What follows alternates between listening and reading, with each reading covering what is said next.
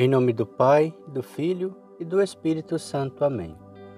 Vinde, Espírito Santo, enchei os corações dos vossos fiéis e acendei neles o fogo do vosso amor. Enviai o vosso Espírito e tudo será criado e renovareis a face da terra. Oremos. Ó Deus que instruís os corações dos vossos fiéis com a luz do Espírito Santo, fazei que apreciemos retamente todas as coisas, segundo o mesmo Espírito, e gozemos sempre da sua consolação. Por Cristo nosso Senhor. Amém. Leitura bíblica, livro do Êxodo, capítulo 36. Bezalel, Oliabe, e todos os homens prudentes que o Senhor dotou de inteligência e habilidade para saber executar todos os trabalhos necessários ao serviço do santuário. Conformaram-se inteiramente às instruções recebidas do Senhor. Moisés chamou Bezalel, Oliabe e todos os homens prudentes que o Senhor tinha dotado de inteligência todos os que eram impelidos pelo seu coração a empreender a execução desse trabalho. Levaram todas as ofertas que os israelitas haviam trazido a Moisés para execução dos trabalhos necessários ao serviço do santuário.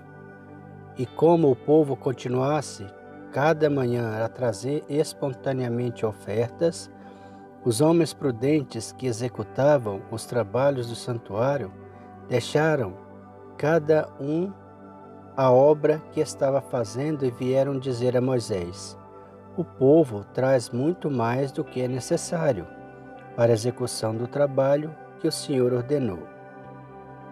Então, por ordem de Moisés, fez-se no acampamento esta proclamação que ninguém, nem homem nem mulher, traga mais oferta para o santuário. Assim, o povo foi proibido de trazer mais. O material trazido era mais que suficiente para tudo o que havia a fazer. Os mais hábeis eram os operários,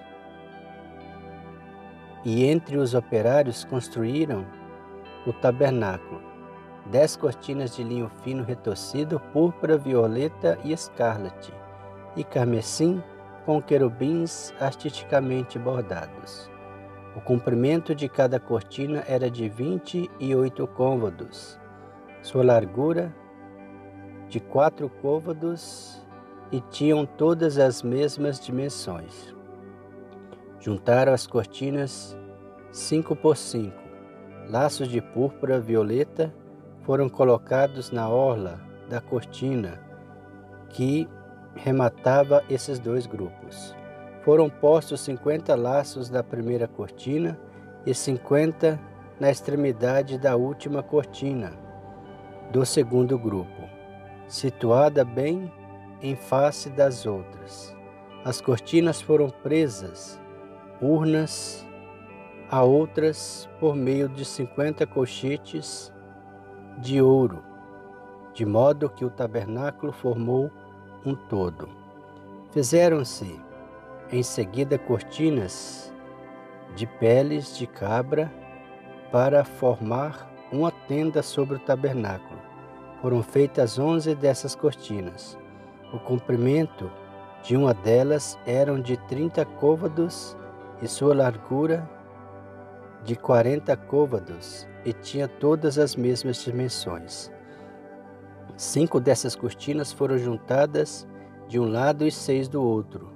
Cinquenta cochetes foram colocados na orla da última cortina em um desses grupos e cinquenta na orla da última cortina do segundo.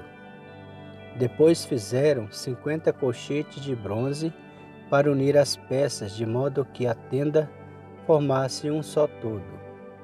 Foi feita a cobertura da tenda de peles de carneiros, tintas de vermelho, sobre as quais se meteu uma cobertura de peles de golfinho. As tábuas do tabernáculo foram feitas de madeira de acácia, colocadas verticalmente. As tábuas tinham dez côvados de comprimento e um côvado e meio de largura. Cada tábua tinha dois encaixes ligados um ao outro. Assim se fez com todas as tábuas do tabernáculo. Fizeram para o lado meridional do tabernáculo, ao sul, vinte tábuas. Meteram sobre essas vinte tábuas quarenta suportes de prata, dois sobre cada tábua, para seus dois colchetes. Para o segundo lado do tabernáculo, ao norte, fizeram vinte tábuas, com quarenta suportes de prata, a razão de dois por tábua. Para o fundo do tabernáculo ao ocidente, fizeram seis tábuas. Para os ângulos do tabernáculo, ao fundo fizeram duas tábuas. Elas eram emparelhadas desde a base, formando juntas um só todo até o alto, na primeira argola. O mesmo se fez com as duas tábuas colocadas nos ângulos. Havia, pois, oito tábuas com seus suportes, de prata em número de dezesseis, dois sobre cada tábua. Fizeram em seguida cinco travessas de madeira de acácia para as tábuas de um dos lados do tabernáculo, cinco para as tábuas do segundo lado e cinco para as que estavam do lado posterior do tabernáculo ao ocidente.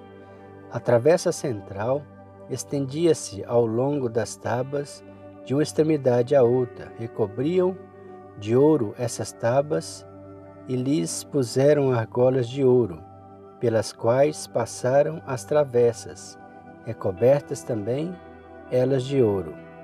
Foi feito o véu de púrpura, violeta e escarlate de carmesim e linho retorcido, onde foram bordados artisticamente alguns querubins. Fizeram para ele quatro colunas de madeira de acácia revestidas de ouro, com pregos de ouro, e fundiram para elas quatro pedestais de prata.